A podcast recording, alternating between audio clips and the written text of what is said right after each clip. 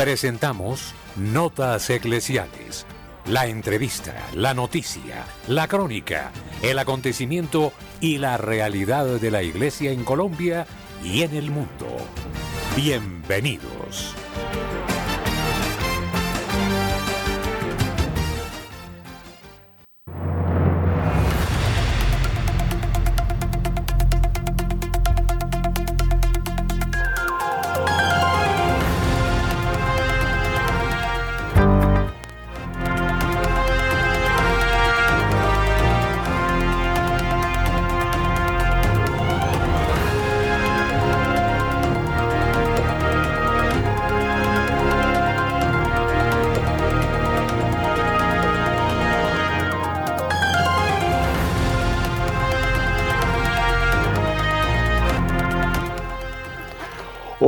Y a toda la cristiandad que a esta hora se une a la señal de Radio María Notas Eclesiales, su noticiero católico, con la dirección del padre Germán Acosta, con la ingeniería de Luis Fernando López y el apoyo de Maggie Quintero y Wilson Urquijo, les damos la bienvenida a todos los cristianos que se unen a esta señal. La opinión el análisis. Editorial en Radio María.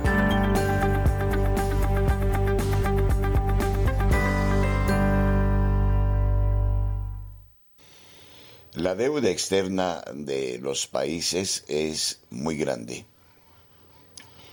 Si miramos a las cifras de la deuda externa de China o de los Estados Unidos, son cifras que han superado los techos de cuanto se podían permitir. Por eso mismo, hoy algunos vaticinan que el capitalismo como tal está en agonía. Y será una excusa para definir la realidad, la suerte de la humanidad, diciendo que los sistemas económicos actuales son desuetos. Sabemos que el dólar ha sido la moneda que rige la economía del mundo. Y sin embargo, el dólar hoy pasa por su peor crisis. Y esto vaticina cambios en los conceptos de la economía. Incluso algunos eh, se atreven a pensar que muy pronto viviremos una recesión mundial con enormes consecuencias. Las circunstancias aparentemente nos enseñan que para poder eh, tener eh, calidad de vida, para poder alcanzar eh, el desarrollo de la infraestructura y el crecimiento de los países, nos debemos endeudar cada vez más. Es el caso de los países del tercer mundo y de ellos no escapa Colombia. El monto de la deuda externa es impagable. Los solos intereses están afectando el Producto Interno Bruto de tal manera que se vive solo para pagar los intereses, ni siquiera la propia deuda y esto retarda enormemente el desarrollo de los mismos. En Colombia, por ejemplo, se debate hoy si dedicar los fondos eh, del presupuesto a los lugares más necesitados o evidentemente aplicarlos a la infraestructura. Y todo está muy limitado porque hay que pagar y hay que cumplir con los acreedores y cada vez más nos endeudamos. Es un sistema que a nivel mundial puede en cualquier momento hacer implosión y para eso debemos estar muy preparados. Algunos presagian que pronto habrá una moneda única en el mundo que tendrá otras características. Sabemos que no es fácil porque los países tienen sus propios intereses. En la guerra, por ejemplo, de Ucrania y Rusia, apreciamos que no solo es una guerra de expansión eh, geográfica, sino que es una guerra ideológica. Y cuando suceden estas situaciones es cuando se está en mayor peligro de confrontaciones inusitadas que tienden a crear un orden distinto en el mundo. En este tiempo de cuaresma será fundamental, y así lo haremos la semana próxima, dedicarnos a la oración, a la plegaria, de manera muy sentida, porque el mundo, su economía, está tocada y hoy las potencias que antes eran señaladas como intocables están estremeciéndose.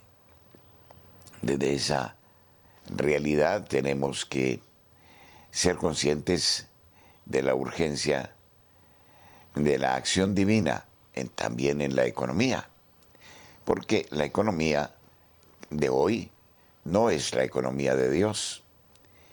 El Señor enseñó puntualmente al pueblo de Israel cuál debía ser la economía. La de saber ante todo que Él es el dueño de lo creado y que por eso mismo debemos sentirnos administradores más que dueños, recordaba Pablo VI en la encíclica Populorum Progressio. Y ya ve Dios dijo a su pueblo que era importante el pago del diezmo, del décimo surco, para recordar la bondad de Dios por los frutos, por los alimentos, por las tierras. Y también declaró el año sabático para las tierras, para que pudieran descansar y pudieran volver a tomar el vigor para dar nueva vida, nuevos alimentos. Y habló de las primicias, los primeros frutos que se, entraba, se entregaban a la tribu de Leví en gratitud por el buen Dios que los concedía. Y la limosna que cubría multitud de pecados. Y el Señor prometió que quien viviera de esa manera tendría grandes favores de lo alto, recibiría siete veces más de lo que había cumplido y dado. Sí, aunque parezca extraño, el mejor antídoto para esta crisis económica es la limosna. Es creer en la bondad infinita de Dios que nunca se deja vencer en generosidad. Desde el Evangelio, desde los libros del Antiguo y Nuevo Testamento encontramos una teoría económica, la más generosa y la más rica, porque el Señor, que no se deja vencer en generosidad, estará siempre atento a dar el pan de cada día. Creo que nos tendremos que ir acostumbrando a esta economía frente a una economía egoísta, eh, avara que busca solo el provecho de pocos, que genera inequidad y miseria, cuando todos tenemos derecho a participar del banquete de la vida. Pensemos seriamente en lo que el Señor nos propone, vivámoslo y descubriremos no una teoría distinta, sino una realidad en la que Dios no deja de sorprendernos cuando somos generosos. Nuestros corresponsales tienen la palabra en Notas Eclesiales.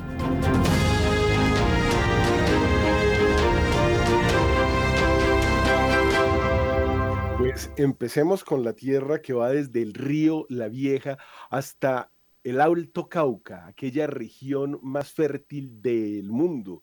Marta Borrero desde mi dulce valle. Buenos días.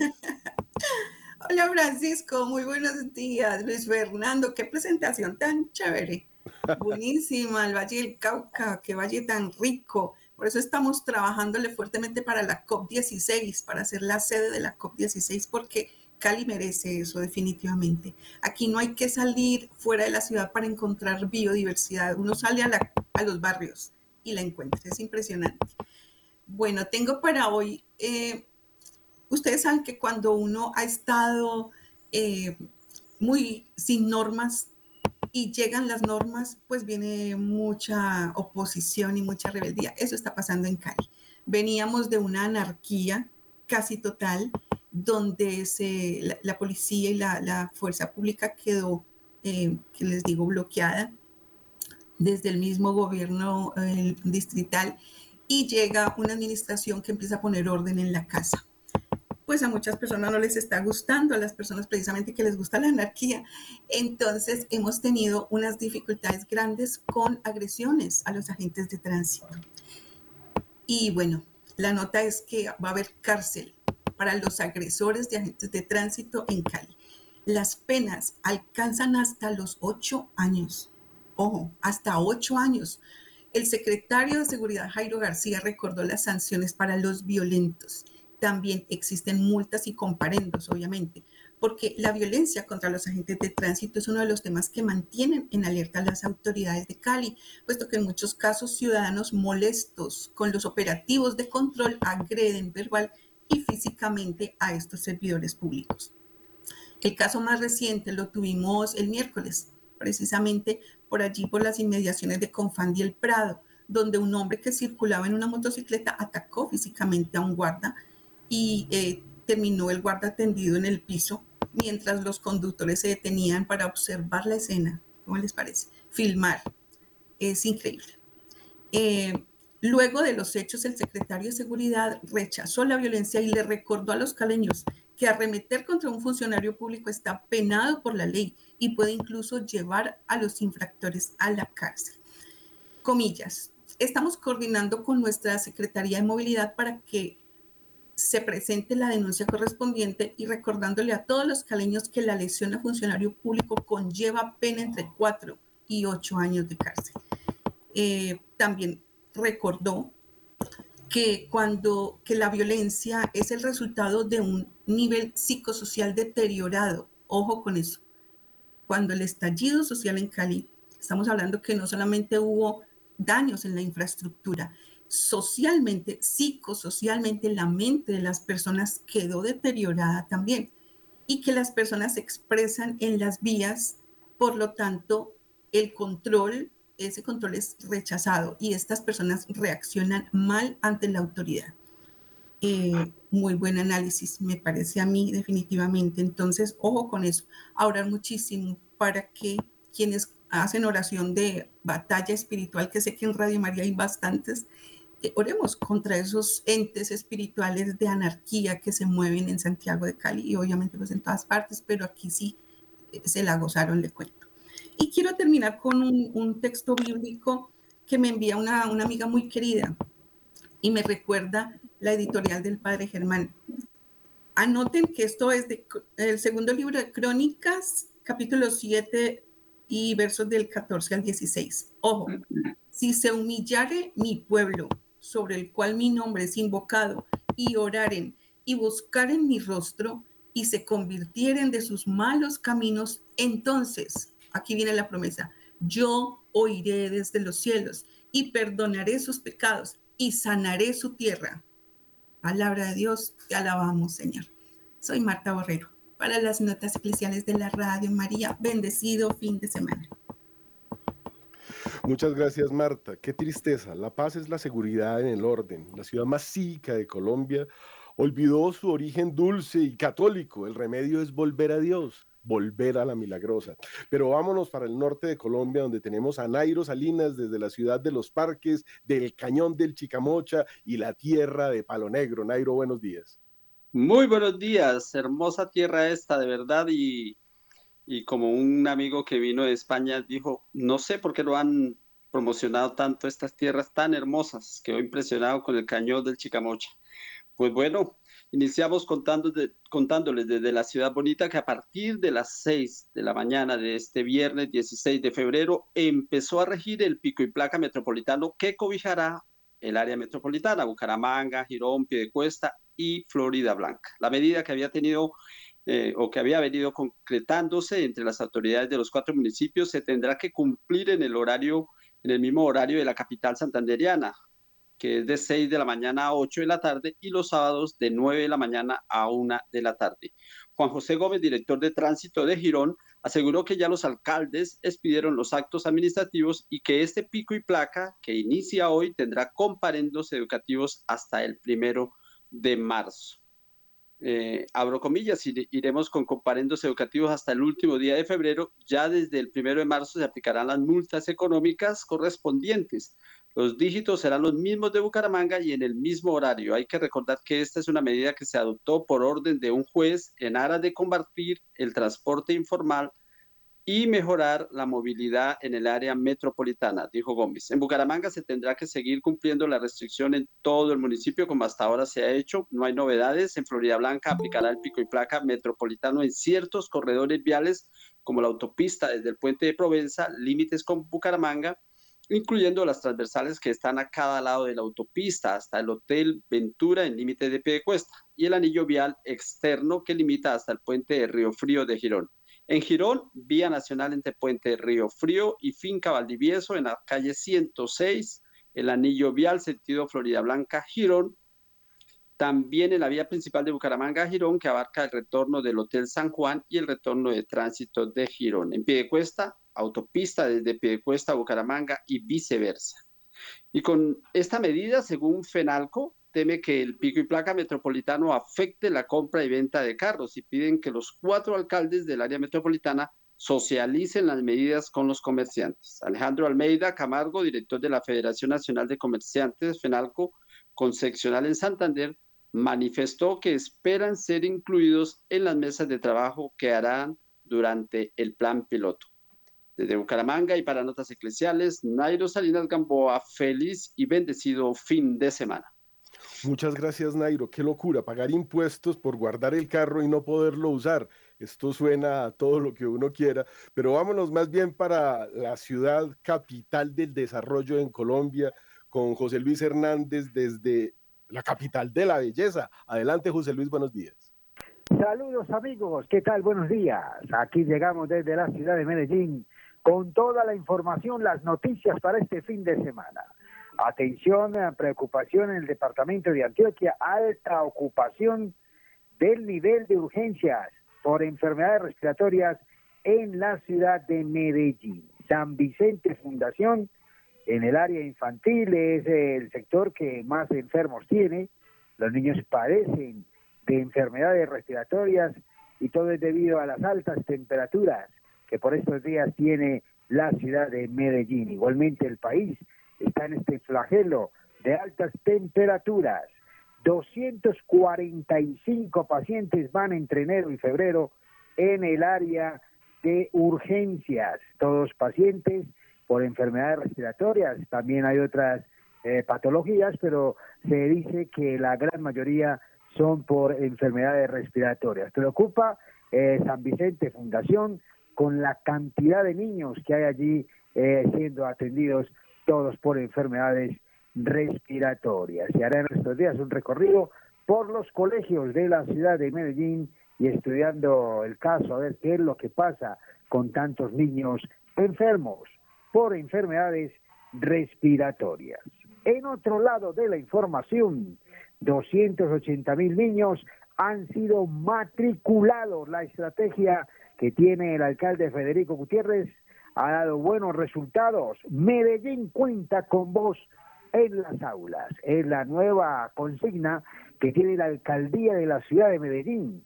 Tres veces en la semana se motiva en las distintas comunas, en los distintos barrios, con esta campaña que motiva a los eh, niños a participar de los colegios, de las distintas eh, instituciones educativas en el departamento de Antioquia. Hasta este fin de mes habrá espacio, habrá lugar para esta campaña que motiva, reiteramos, a los niños y niñas de la ciudad de Medellín. La meta, 300 mil niños matriculados. Igualmente, si se pasa de ese número, sería fabuloso, maravilloso. La meta es 300, van 280 y se sigue trabajando desde la alcaldía de la ciudad de Medellín con megáfono en mano por los barrios, por las localidades del departamento de Antioquia, de la ciudad de Medellín, para que los niños regresen a las aulas. Medellín cuenta con vos en las aulas. Es la nueva estrategia de la alcaldía de la ciudad de Medellín. En otro lado de la información, en noticias nuestras ya viene, ya se acerca, está muy pronto, no permitas que se pase esta fecha, 18 de abril, la fecha de la gran cena mariana, la cena mariana que ya viene con todas las bendiciones. Esperamos eh, que nuestros oyentes participen de este gran momento especial de reunión, de familia, de oyentes que están eh, siempre pendientes y atentos a los llamados de Radio María Medellín. Con esta cena apoyas esta causa, esta causa de evangelización de Radio María Medellín y también obviamente a nivel nacional. Se apoya la causa, se apoya la evangelización y se apoya también el deseo de estar siempre unidos y siendo solidarios por una causa noble. La Gran Cena Mariana 2024 para todos nuestros oyentes. Reiteramos la línea en la cual puedes tener una más detallada información. 313-591-3497, la línea abierta de la Gran Cena Mariana Medellín 2024. Amigos, ha sido toda la información desde la Bella Villa. Ha informado con mucho gusto su corresponsal en Medellín, José Luis Hernández.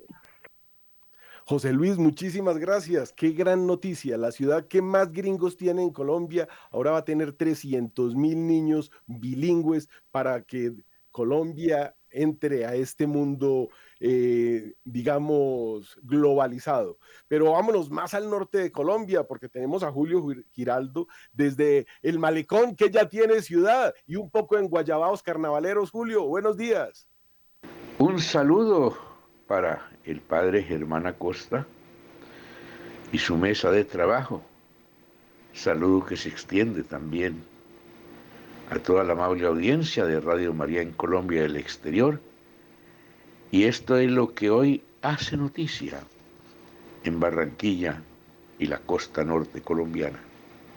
La noticia en Barranquilla se refiere a la medida de aseguramiento dictada por un juez contra Carlos Haller y su esposa Ivone Acosta. Estos dos personajes hacen parte de los herederos de la gran fortuna del señor Acosta, muerto hace muchos años y dueño de la Universidad Metropolitana, dueño de una clínica y dueño también de una emisora aquí en Barranquilla.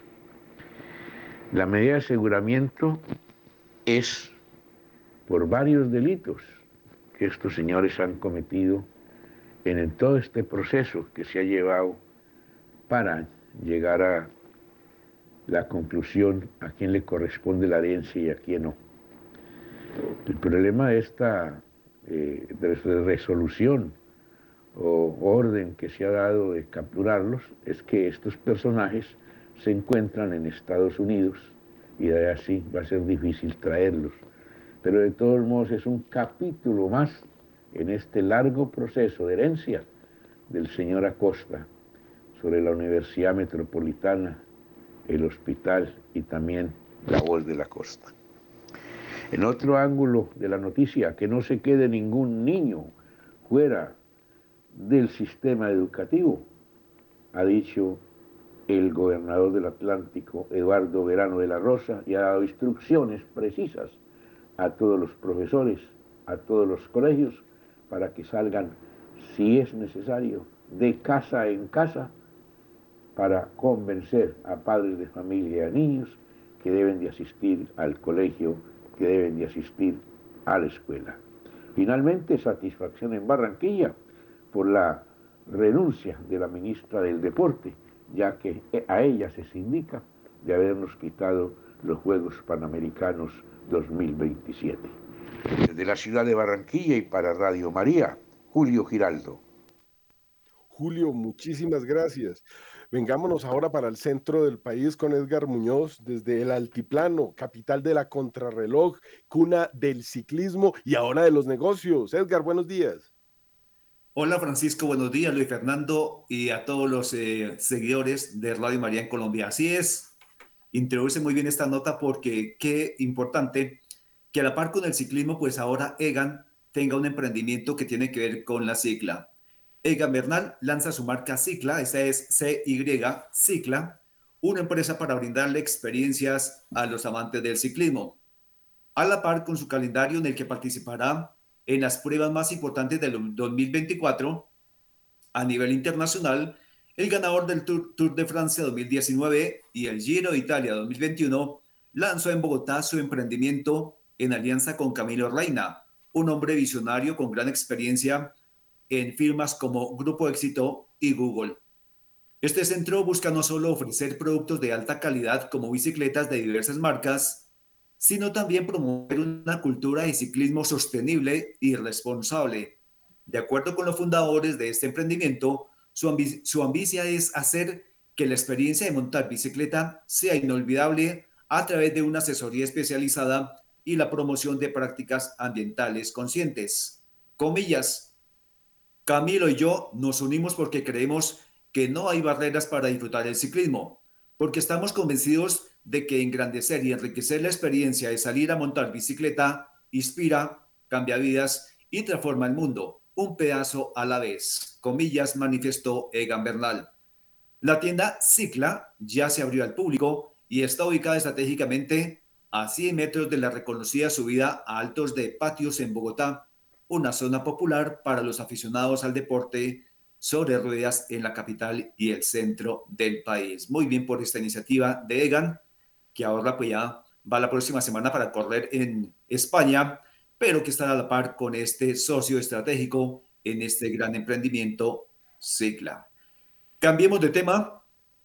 Alianza Estratégica para la Conservación Ambiental y la Seguridad Hídrica en Bogotá. Gracias a un esfuerzo conjunto para promover la conservación y el uso sostenible de recursos naturales, la Corporación Autónoma Regional de Cundinamarca CAR y el sector privado viabilizaron un acuerdo de entendimiento para avanzar en estas prioridades ambientales de la jurisdicción. Entre los participantes de esta iniciativa se encuentran el Fondo de Agua de Bogotá, la Asociación Nacional de Industriales ANDI, Región Administrativa y Planificación Especial RAPE, Cámara Colombiana de la Construcción, el Fondo de Agua de Honduras y empresas como Pafco, Bavaria, Coca-Cola, Postobón, Corona y Alquería. Para el director de la CAR, Alfredo Ballesteros, esta es una gran alianza, comillas. Con el aporte de recursos del sector privado y de la CAR, trabajaremos con las comunidades para garantizar a las futuras generaciones uno de los recursos naturales más importantes, el agua, comillas. Algunos de los puntos destacados del acuerdo incluyen intervención de mil acueductos entre rurales y urbanos, priorización de programas y proyectos para fortalecer la seguridad hídrica, promoción de una cultura ambiental para el desarrollo sostenible, concertación de estrategias de desarrollo sostenible bajo el modelo de economía circular. Bien, y para cerrar, una nota mm, de iglesia. De hoy en ocho días, retiro para hombres en Zipaquirá, así que todos los habitantes de la región Sabana Centro, bueno, y los que quieran de Bogotá podrían participar igualmente. Retiro para hombres Emaús, este es coordinado por la parroquia Nuestra Señora de los Dolores. Comienza de hoy en ocho días, viernes 23, va hasta domingo 25. Y quienes quieran, anoten este contacto, llaman, se inscriben, quedan algunos cupos, esto es cupo limitado. El retiro se hace aquí en eh, Zipaquirá, en el Instituto Catequístico, que es un centro anexo al Seminario Mayor, es de la diócesis, una casa muy bonita para retiros, eh, buena capacidad, buena comida, así que caballeros, hay esta oportunidad de retiro Emabus para hombres. El contacto es 314 358 2590. Lo repito, 314 358 2590 es de hoy en ocho días. Esto es todo, Francisco. Muchas gracias. Luis Fernando, sigan ustedes en estudio. Bendiciones, oyentes de Radio María en Colombia. Muchas gracias, Edgar. Para que nos pongamos en contexto, el lugar donde Egan puso la tienda es Patios, el Alto de Patios, que es en Bogotá, es pues, un tradicional donde siempre subimos a, sudar un poquito, equivalente al 18 en Cali o a Las Palmas en Medellín. 8 de la mañana, 31 minutos. A nuestros oyentes en Aguachica queremos invitarles a nuestro próximo retiro espiritual. Les invitamos para que nos acompañen este sábado 24 de febrero desde las 9 de la mañana y hasta las 12 del mediodía en la parroquia de María Auxiliadora. Dirección calle 16, número 750, vía Puerto Mosquito. Nos acompañará el padre Roque Almeida, quien nos hablará acerca de la preparación para la cuaresma. Mayores informes a nuestros números de teléfono 310-715-1126, 605-565-3489. Gracias por ser de casa. Bienvenidos a los espacios de Radio María. Les esperamos.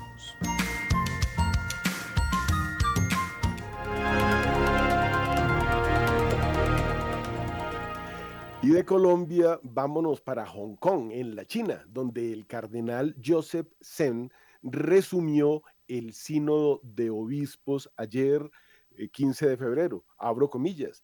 Nos dicen que la sinodalidad es un elemento constitutivo fundamental de la vida de la iglesia, pero al mismo tiempo subrayan que la sinodalidad es lo que el Señor espera de nosotros, lo que significa que es algo nuevo. El cardenal Zen señala que existen dos visiones opuestas de la iglesia. Por un lado, la iglesia se presenta como fundada por Cristo sobre los apóstoles y sus sucesores, con una jerarquía de ministros ordenados que guían a los fieles en su camino hacia la Jerusalén celestial. Pero, por otra parte, se habla de una sinodalidad indefinida, de una democracia de los bautizados. Ahora nos preguntamos, ¿bautizados por quién? ¿Van a la iglesia con regularidad? Sacan su fe de la Biblia y su fuerza de los sacramentos, caminar juntos, sí, pero en la iglesia, ¿quién camina junto a quién? ¿Cuál es el objetivo de ese viaje? ¿Existe una guía que asegure la dirección correcta? Estas son preguntas que Zen hace de una forma muy fuerte y que advierte que la segunda visión puede cambiarlo todo, la doctrina de la fe y la disciplina de la vida moral. Algunos dicen que el sínodo no tiene agenda, pero eso insulta nuestra inteligencia. El cardenal Zen no ha olvidado la famosa nota al pie de página de Amores Leticia tras los dos sínodos de la familia, ni el hecho de que la vía sinodal alemana aún no haya sido rechazada de una forma decisiva por la jerarquía sospecha que los organizadores del sínodo están especialmente interesados en la homosexualidad y critica que por primera vez aparezca el término propagandístico LGBTQ, etcétera, en un documento de la iglesia. Considera que el método del sínodo es una manipulación para evitar un verdadero debate basado en la palabra de Dios. Se trata de psicología, sociología y no de fe y teología. Para hacer la pieza de propaganda homosexual Fiducia Supplicans es una sorpresa repugnante en medio de las dos sesiones sinodales. Recordemos que en octubre del 24 viene la definitoria abro comillas, puesto que el problema ya había salido a luz, era más que razonable esperar a la próxima reunión sinodal tras una discusión seria para resolverlo. Impedir tal discusión es un acto de increíble arrogancia y falta de respeto a los padres sinodales. 8 de la mañana, 35 minutos.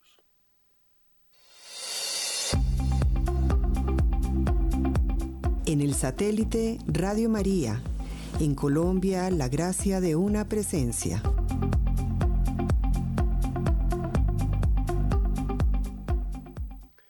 En el libro de Dominique Tassot, La evolución en 100 preguntas y respuestas, se derrumba el mito o dogma ateo de la evolución como una teoría absurda. Veamos cuáles son esas preguntas y respuestas. La evolución fue bien acogida en el contexto del siglo XIX porque proporcionaba una ideología, la lucha por la supervivencia o la supervivencia del más fuerte, que justificaba el imperialismo colonial y ayudaba a deshacerse de la moral cristiana. Miren que todo esto es, como dice el cardenal Zen, inductivo. Si la lucha por la, supervivencia es la ley universal del progreso biológico, entonces cualquier medio se convierte en lícito, inclusivo. Esto sería inevitable para hacer triunfar el interés superior del progreso de la especie. O sea que todo está permitido. La ideología de la evolución se ha aplicado en diversos campos. Los colonos ingleses contra los primitivos nativos, los burgueses contra los obreros analfabetos, los propietarios contra el pueblo, los proletarios comunistas contra capitalistas disque parasitarios, los arios germánicos contra otros pueblos. Esta ilustración justificó con el mito, que esto es un mito de la evolución, todo. Llegamos al extremo de que Marx le pida a Darwin que escriba el prefacio del Capital, a lo cual Darwin se negó. Esto nos indica lo ideologizada que está esa teoría que hoy se enseña como si fuera un hecho. El primer libro que los guardias rojos chinos hicieron de lectura obligatoria en los pueblos ocupados fue el origen de las especies de Darwin. Qué cosa tan curiosa. Recuerden que Mao levantó el brazo y dijo, corten todos los árboles que estén más alto que esto y maten a todos los que usen gafas, porque están muy educados. Ese es el comunismo que justifica eh, eh, la teoría de la que estamos hablando evolucionista. La propaganda evolucionista hasta el día de hoy dice que eh, la, la, vida es un bulto de células que se utiliza aún hoy para justificar el aborto. Richard Dawkins ha admitido que la ideología de la evolución ha proporcionado la justificación que los ateos estaban esperando, deshacerse del creador. La evolución no es una teoría nueva, sino una vieja falacia. Entonces es muy importante que lo tengan en cuenta, porque esto no se lo inventa Darwin. Su papá ya lo había desarrollado. Su abuelo era, eh, bueno, un darwinista impresionante, pero esto viene desde que el materialista Epicuro, un sofista, habló de ella en el siglo tercero antes de Cristo y Epicuro lo único que buscaba era el placer. Para no tener que pensar en Dios, decidió matarlo. Darwin esperó a que los fósiles confirmaran su teoría de los vínculos entre las especies y las formas transicionales, pero nunca se ha encontrado. Admitió en correspondencia privada que eso era un obstáculo importante para su teoría. Quizá por ello, el jesuita Taylor de Chardin falsificó el eslabón perdido. Ah, la, ideología de la evolución contradice la segunda ley de la termodinámica, ley de la entropía o ley de Carnot, que dice que todo sistema natural tiende inevitablemente hacia un estado de desorden progresivo, mientras que la evolución afirma que el movimiento aleatorio de los átomos durante periodos infinitos de tiempo produce orden. Eso es mentira. El concepto de complejidad irreductible de William Damsky demuestra que la teoría evolutiva es errónea, porque todos los órganos dependen de muchos elementos complejos que habrían tenido que evolucionar en paralelo durante millones de años, sin ninguna utilidad, hasta el fatídico momento en que se conectaran de nuevo por azar. 8 de la mañana, 40 minutos. Desde este 15 de febrero y hasta el próximo 19 de marzo, invitamos a nuestros oyentes que quieran profundizar en la espiritualidad de, San José y quienes deseen consagrarse a San José y por San José a su Hijo Jesucristo para hacer un curso virtual de preparación que se extenderá en Radio María desde el 15 de febrero hasta el 19 de marzo. San José es patrono de la iglesia. Les invitamos a ser parte de este momento que nos dispone a la consagración al siervo humildísimo de Dios, Padre de Jesucristo y esposo de la Santísima Virgen María. San José de Nazaret,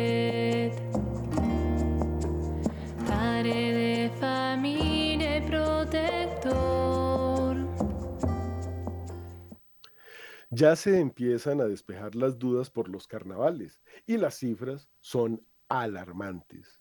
Una violación cada 11 minutos. Concierto para violar. En Brasil 38 hombres se pusieron de acuerdo para violar unas jovencitas. En España hay un gran escándalo en el carnaval de Torrevieja porque desfilaron unas niñas vestidas de prostitutas. Un video del carnaval de Torrevieja en Alicante corre como pólvora por las redes sociales. En ese video aparecen niños de corta edad disfrazados como si fueran objetos sexuales. El carnaval fue retransmitido por los medios locales de Torrevieja, por lo que ha sido sencillo comprobar los hechos. Se trata de un desfile que además ganó un premio de 650 euros por promocionar la pornografía infantil. A esto se unen los crímenes reportados en todos los carnavales del mundo, que son ocasión de violaciones masivas, pornificación e hipersexualización de los niños y niñas. Y tenemos que recordar, esas imágenes son repugnantes. Los niños no se tocan. 8 de la mañana, 42 minutos.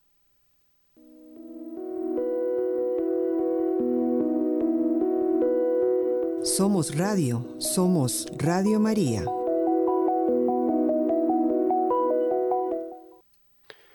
Muere en prisión el activista ruso y crítico de Putin, Alexei Navalny. El líder de la oposición, de solo 47 años, estaba detenido a unas 40 millas al norte del Círculo Polar Ártico. Este es un asesinato político atribuible a Vladimir Putin, según dice la prensa. Navalny, ex político nacionalista, ayudó a fomentar las, protestas que durante los años 2011 y 12 en Rusia hicieron campaña contra el fraude electoral, la corrupción gubernamental, investigando el círculo íntimo de Putin y compartiendo los hallazgos en ingeniosos videos que obtuvieron cientos de millones de visitas. Recordemos que el señor Putin construyó una serie de palacios para su uso personal, tiene como 20 palacios por todo el mundo, tiene como unos 10 yates de más de 100 millones de dólares y una flota de 15 helicópteros, no se sabe cuántos aviones. Es decir, el comunismo es que todos trabajen para que él viva muy bueno. Entonces este señor eh, denunció todas esas cosas. En, el año 2020 eh, fue asesinado, eh, sufrió un intento de asesinato con Novichok, como hacen regularmente todos estos señores rusos con sus contradictores, ya habían matado a un presidente en Ucrania, habían desfigurado a otro, y bueno, esta como que es una política de Estado.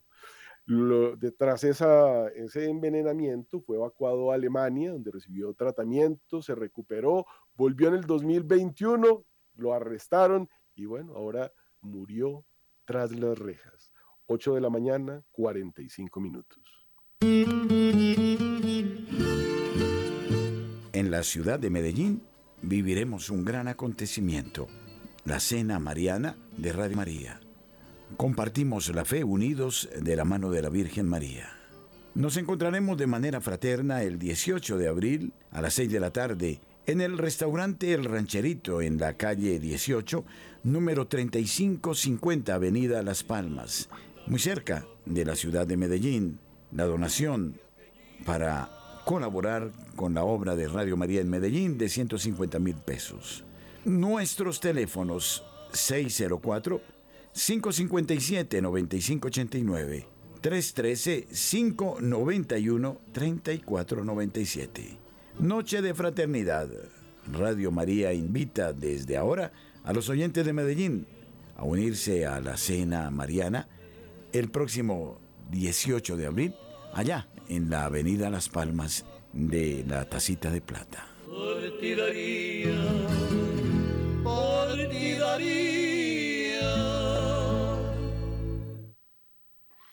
Como nos decía el padre en el editorial, el momento mundial es aterrador. Se habla de una recesión mundial. Las cifras son impresionantes. Las ventas minoristas en Estados Unidos disminuyeron un 1% en enero.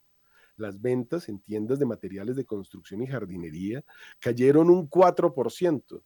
En tiendas diversas cayeron un 3% y en las de repuestos y minoristas representaron una disminución de más del 2%. El Reino Unido cayó en recesión. El PIB cayó casi un 1% en tres meses, en tres trimestres consecutivos hasta diciembre, tras el colapso de las ventas minoristas en el periodo de Navidad. Navidad, que es la salvación, fue en este caso el último clavo en el cajón. Estamos en una recesión mundial. Sigamos con Japón, que también ya cayó en recesión. Se teme que esto se contagie a todo el planeta. Alemania había caído en recesión desde diciembre y Colombia tuvo un crecimiento del 0,05% en el 2023. Es el más bajo desde 1999. Los gremios en Colombia piden un plan de choque para reactivar sectores claves que están a la baja. Como si fuera poco, China se está hundiendo en algo que llaman deflación y los precios al consumo sufrieron su mayor caída en la historia. Los economistas dijeron que la débil demanda de los consumidores afecta los precios a nivel mundial. Los precios de los alimentos en particular fueron un importante lastro para los índices en enero. El precio de la carne de cerdo en China, un alimento básico en la dieta china, se desplomó un 17%. Fíjense que en unos lugares es una inflación mm, aterradora y en otros una deflación, los precios cayendo, marcando la mayor caída entre todos los artículos de consumo. Los precios de las verduras han caído un 15% en China y los precios de producción en enero pues se ven afectados por las fluctuaciones de los precios internacionales de las materias primas. Después de la cuarentena hubo una cantidad de elementos que dañaron la economía que no se han solucionado y ahora con todos estos ataques en el Mar Rojo y todos los problemas de piratería que se están viendo se están agravando exponencialmente. El Producto Interno chino lleva 16 meses consecutivos a la baja. Esa recesión de Alemania y China se ven las cifras de las acciones de los gigantes del comercio electrónico, como Alibaba, que ha caído casi un 10% en Hong Kong. La noticia llega después de que los resultados del trimestre fiscal de octubre a diciembre del 23, pues son peores de lo esperado por los analistas. Y para el año nuevo chino, los despidos pues caen de una forma tremenda. Alemania entra en esta recesión técnica, ya que también acumula al menos eh, tres trimestres consecutivos de crecimiento negativo. Y la Oficina Federal de Estadística Alemania confirma eh, un retroceso en términos interanuales.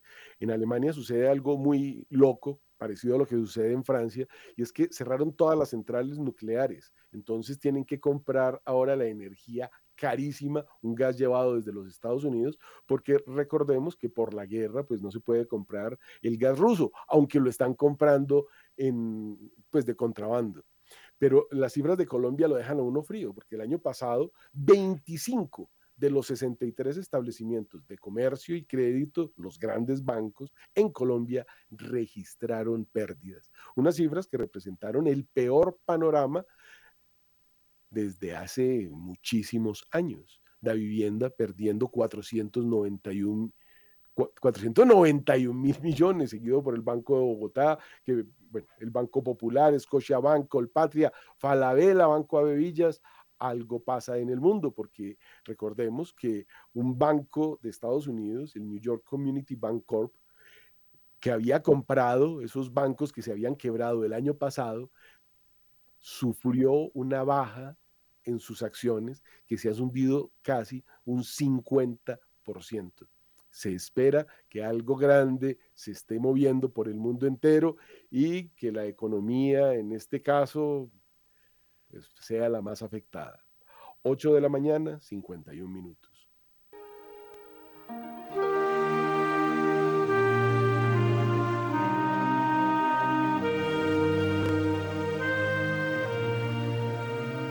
El libro de oro en Radio María es una auténtica tradición. Ustedes ya saben de las gracias y bendiciones que la Madre de Dios nos alcanza de su Hijo Jesucristo mediante el libro de oro. Incrementemos el interés por el libro de oro. Usted da un aporte libre mensual y nosotros ofreceremos las plegarias, la Sagrada Eucaristía, el Santo Rosario, la liturgia de las horas, por las intenciones de usted y de su familia. El libro de oro una fuente de bendición y un modo efectivo de colaborar con la Madre de Dios y Radio María.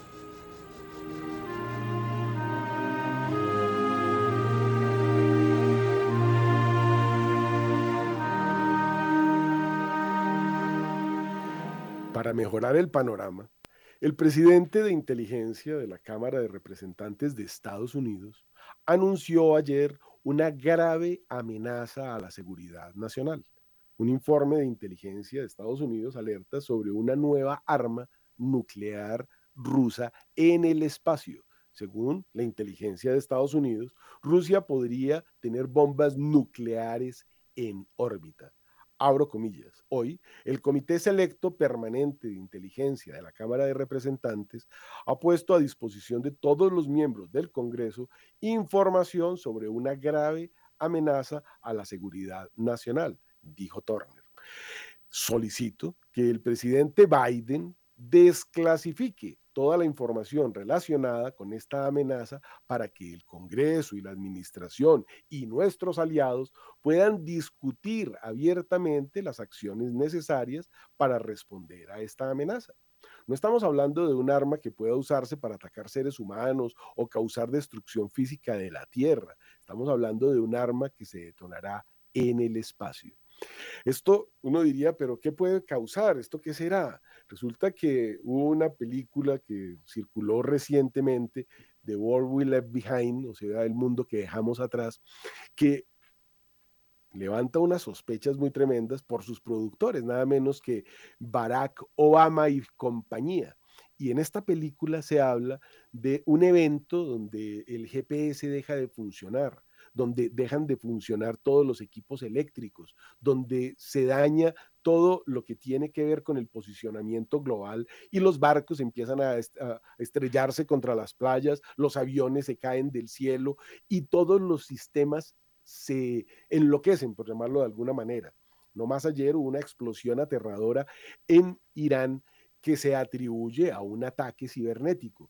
Entonces, lo que esta arma de la que está hablando en este momento el jefe de seguridad de los Estados Unidos, el señor Turner, es un arma que si se detona en el espacio podría causar un pulso electromagnético. Un pulso electromagnético podría crear lo que sucedió en 1859 con el efecto Carrington, se llamó en ese momento, que fue un pulso solar, esto fue causado por la naturaleza, que eh, causó que se incendiara toda la red eléctrica del mundo todos los sistemas eléctricos se incendiaron. En ese momento, en 1859, no estaba sino Western Union a lo largo de todo el ferrocarril en Estados Unidos y pues, los cables se achicharraron, las, las estaciones se incendiaron, el cable submarino recién tendido entre Inglaterra y Estados Unidos se quemó, de allí Tiffany se hizo rico vendiendo ese cable que rescataron, como esas pulseritas de cobre que algunos recordarán que se vendían como para sanar la artritis o no sé qué, ese fue el invento de, de Tiffany's, con eso se hicieron tan ricos, pero ese era el cable submarino, lo cortaron en pedazos y lo convirtieron en pulseritas. Si esto sucediera hoy, todos llevamos un equipo eléctrico en el bolsillo que se llama celular. Los carros tienen inteligencia artificial, todo eso se va a quemar los computadores con los que funcionan. Todo el equipo eléctrico, las baterías, sería un evento catastrófico. Podríamos decir que peor que una bomba atómica sobre la Tierra, porque sobre la Tierra, pues esto causa un daño en un punto focalizado si se detona en el espacio, que es lo que está amenazando Putin en este momento, dejaría probablemente todo el mundo, de pronto solamente una parte, no sabemos. Esto nunca se ha hecho. Donde esto se detone, en alguna época decían que podía quemar la atmósfera del planeta. Entonces, este par de señores, el de Rusia y el de China, están lanzando unas amenazas que van desde lo cibernético hasta devolvernos a la edad de piedra prácticamente. Y se pregunta el señor Turner, ¿qué pasaría si los agentes chinos crearan un video falso generado por la inteligencia artificial que mostrara, mostrara ahorita en, en no- noviembre va a haber elecciones en Estados Unidos, imagine que ese video falso mostrara a un candidato destruyendo eh, los votos y cómo deberían responder las agencias federales si estalla la violencia en los colegios electorales el día de las elecciones por noticias falsas que, generadas por la inteligencia artificial. Así que durante más de una hora los funcionarios número dos del FBI y la CIA estuvieron reunidos con los departamentos de Seguridad Nacional y Justicia debatiendo sobre cómo responder a estos videos de deepfake, incluidos si se debe notificar al público sobre si es cierto o no, cuánto tiempo se demoran ellos para determinarlo, etcétera. Todo esto se está ventilando en este momento en la CNN. 8 de la mañana, 57 minutos. Ya casi terminamos.